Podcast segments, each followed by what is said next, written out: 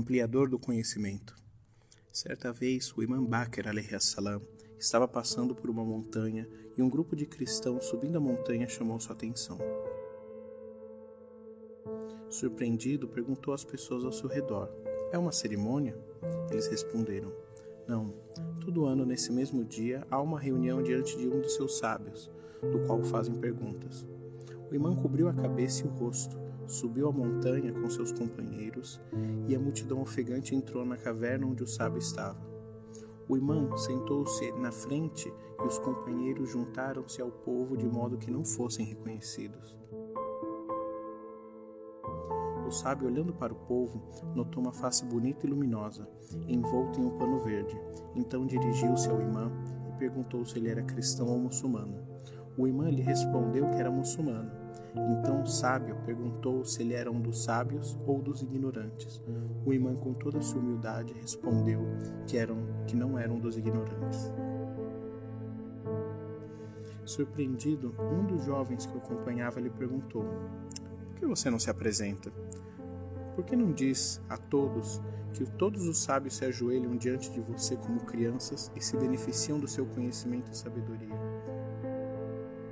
Por que não requer de nós testemunho de que todos, mesmo seus inimigos, admitem que você é o maior sábio na terra, apelidado de o ampliador do conhecimento, Al-Bakr?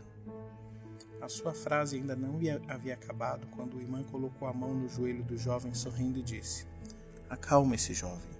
Não há nenhum ser humano que, quando a arrogância entra no seu coração, o seu intelecto continue o mesmo. A arrogância reduz o intelecto, seja ela pouca ou muita.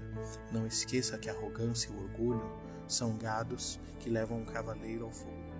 O sábio fez todas as perguntas que podia, mas recebia respostas convenientes e, quando se sentiu desamparado, ficou muito nervoso e disse: Vocês o trouxeram aqui para me desonrar e informar aos muçulmanos que seus líderes são superiores e mais sábios do que nós?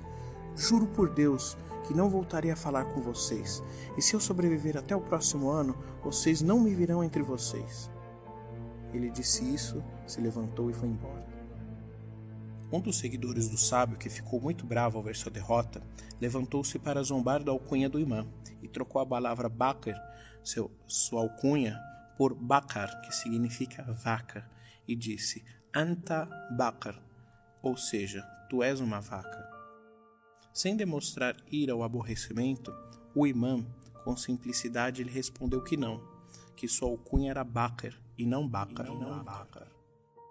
O homem continuou a insultar o imã com o intuito de o aborrecer, ao ponto de ofender a sua mãe, dizendo que ela era uma cozinheira, negra, desavergonhada e maldizente. Mas o imã não levou em conta suas ofensas e disse ao homem: se tudo o que disse sobre minha mãe for verdade, oro por sua remissão e que Deus perdoe seus pecados. E se for falso, oro para que Deus perdoe a ti por falar mentiras e cometer difamação. A observação de toda essa tolerância e paciência vinda de uma pessoa apta a punir um homem que não acreditava no Islã foi o suficiente para transformar o cristão e atraí-lo para o Islã. Mais tarde, o cristão viria a se tornar um muçulmano. Era inacreditável. Os cristãos, que tinham vindo ao topo da montanha para encontrar o sábio, se reuniam ao redor do imã, querendo iluminar suas almas na escuridão da caverna com sua sabedoria. Faziam suas perguntas sobre vários campos da ciência: medicina, filosofia, astronomia, teologia, e o imã respondia a todas imediatamente. Um cristão que era mais jovem entre os outros se arrastou de joelhos até a frente do imã e disse: como posso me tornar um muçulmano? Os meus pecados serão perdoados? O imã gentilmente colocou a cabeça na mão do jovem e disse: É claro que serão perdoados, meu filho. Se uma pessoa tiver quatro atributos, seu Islã é perfeito. Seus pecados serão perdoados no momento de sua morte.